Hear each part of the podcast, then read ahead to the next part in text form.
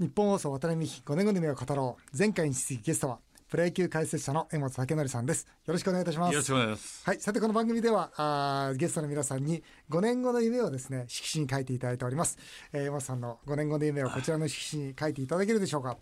現在もう70歳になられたいやもう間もなくですよ今年中になりますねえーでもお若いですよねいやいやいやもう あのもう中見身は結構た感じ本当お若いわ 私は41僕はいい34年生まれです34から年前ですからだからちょうど12年あイノシシですかあイノシシですあだからじゃあちょうど一回り違そううんだなんですそうなんですはいへーで私の一回り上が野村克也さんたちなんですほーあそうそうの僕野村さんともあの本書いてるんですよ、あはいはい野村さんと二回り違うねって話したことあるんですよあそうそうですかあそそううですかですか、だから5年後はもう75歳すそうですそうですうわーどうぞ75歳の夢をお書きくださ、はいいはいさあ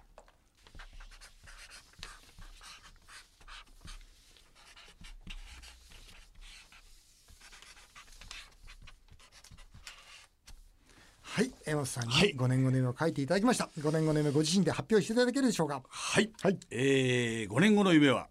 アメリカ国内をハーレーでツーリング面白い。 そうきましたか。はいえー、ハーレー乗られるんですか。えあのー、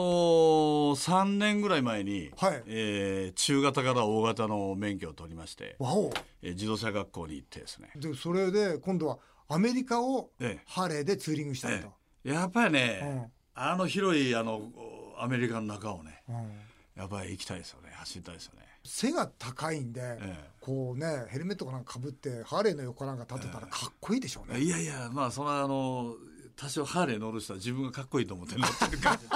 ら そうなんだ。 あそうなん自己だ。陶酔型の人 あがハーレーの人は結構そうなんだ。はいそうなんですよへーいいなあ。いやーやっぱりあの昔ね私は阪神タイガースの頃に、えー、と昭和54年ぐらいだったんですけど、はいはいあのあアメリカのアリゾナでキャンプしたんですね、はいスプリングキャンプを。はい。で2年行きましたけどその時にね高速とか乗ってるとバ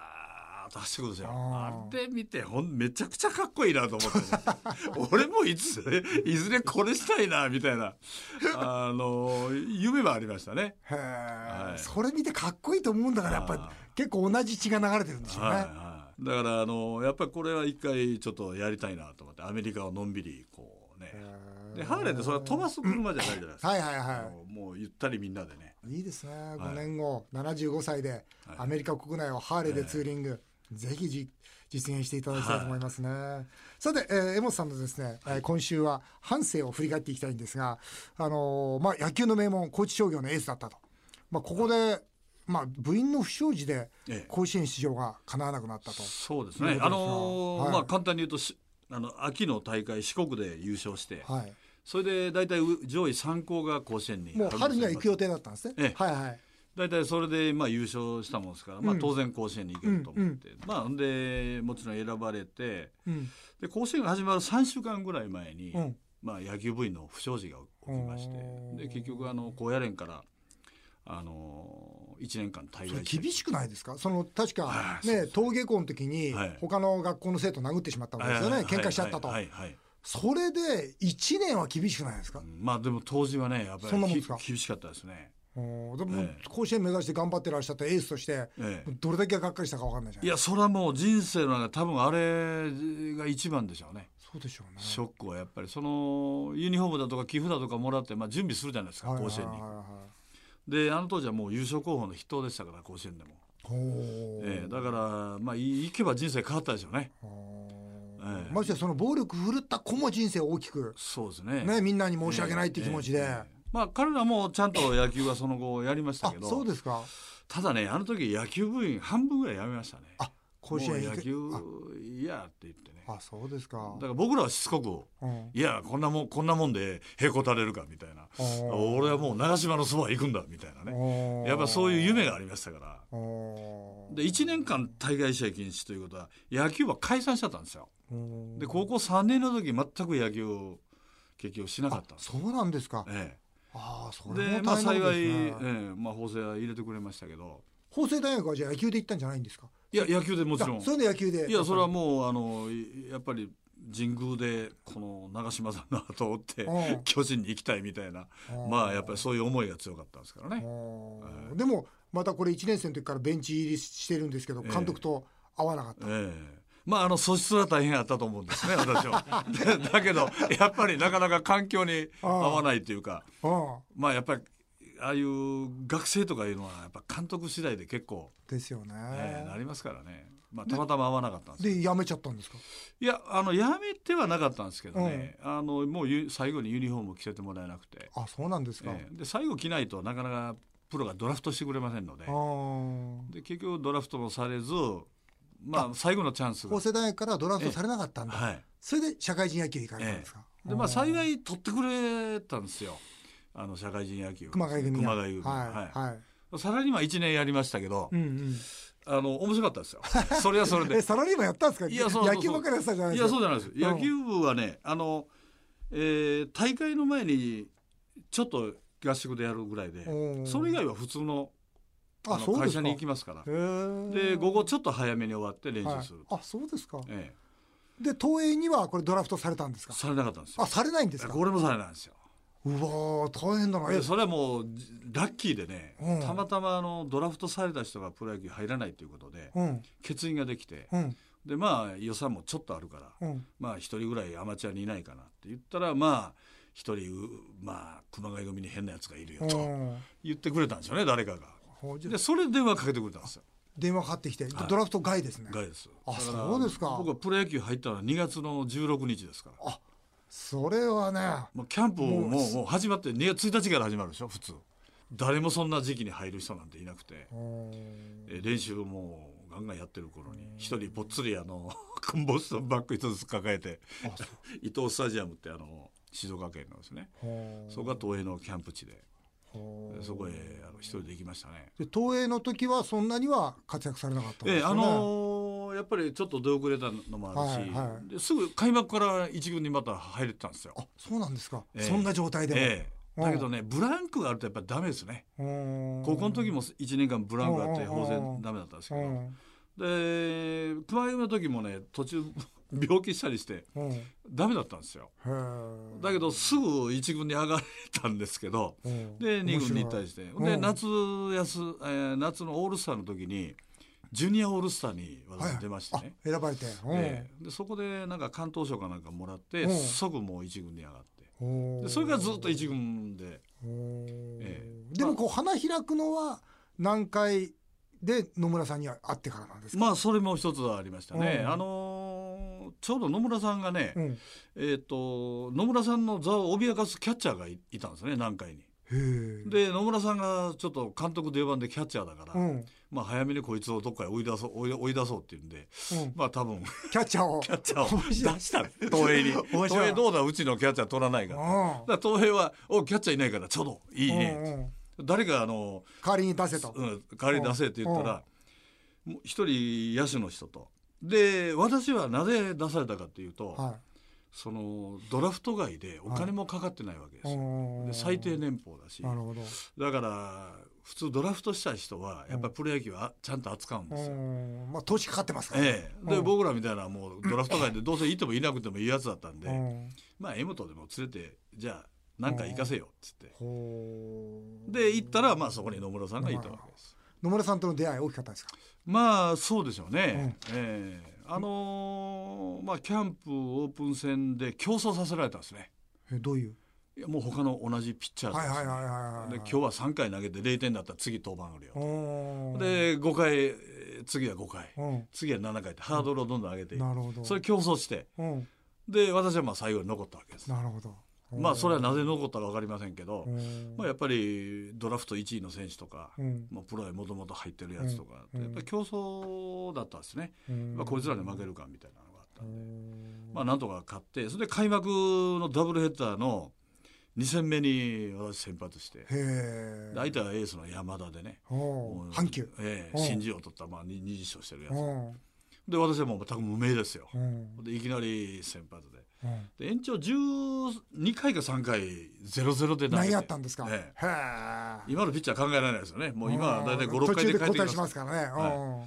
いでそれですごい評価を受けてうんうんそれからまあ破竹の勢いで16勝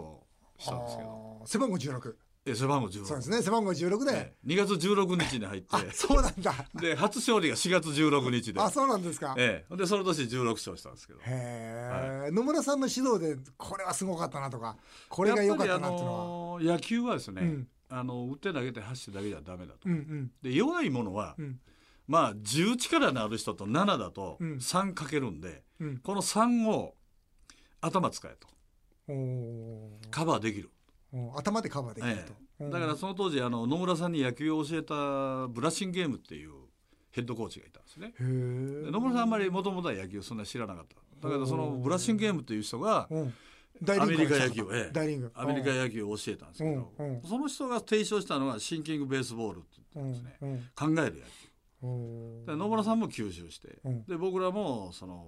考える野球を吸収、うん、だから弱いチームでも結果的にも翌年優勝しましたからねそれで、うん、そうですよねやっぱり視点が違ったんで僕らも勉強になったし、で野村さんとやった時代のことがあってやっぱ解説も長くできてると思うんですねなるほど、はい、なるほど考え方とかええそうですね、はい、なるほどねで今度なんとこの南海から江夏さんとのトレードで阪神行くんですよね、えーあれも多分ね野村さんからねもうあのー、こう天秤にかけられてで阪神から江夏をどうだって声かけられた時にやっぱり飛びついていったんですねまあよその女に浮気するみたいなもんですよねあの人はだって江夏さんその 時エースですもんねそうですです、ね、まあまあ当時はそうですよね何回の、はい、だ急に呼ばれてですね、お前ちょっと阪神行け」とか言って「ななんですかそれ」って言ったら「トレードだ」で相手誰なんですかって江夏だで聞いたら野村さんは一度あの大投手と野球したかったって言うんですねえあいつの球を受けたかった野村さんが、えー、そのまあ魅力に負けてあのおで江夏をくれって言ったら向こうから「江本くれ」と「江本くれ」と言われたんで、まあ、しょうがないからおお前を出したんだよ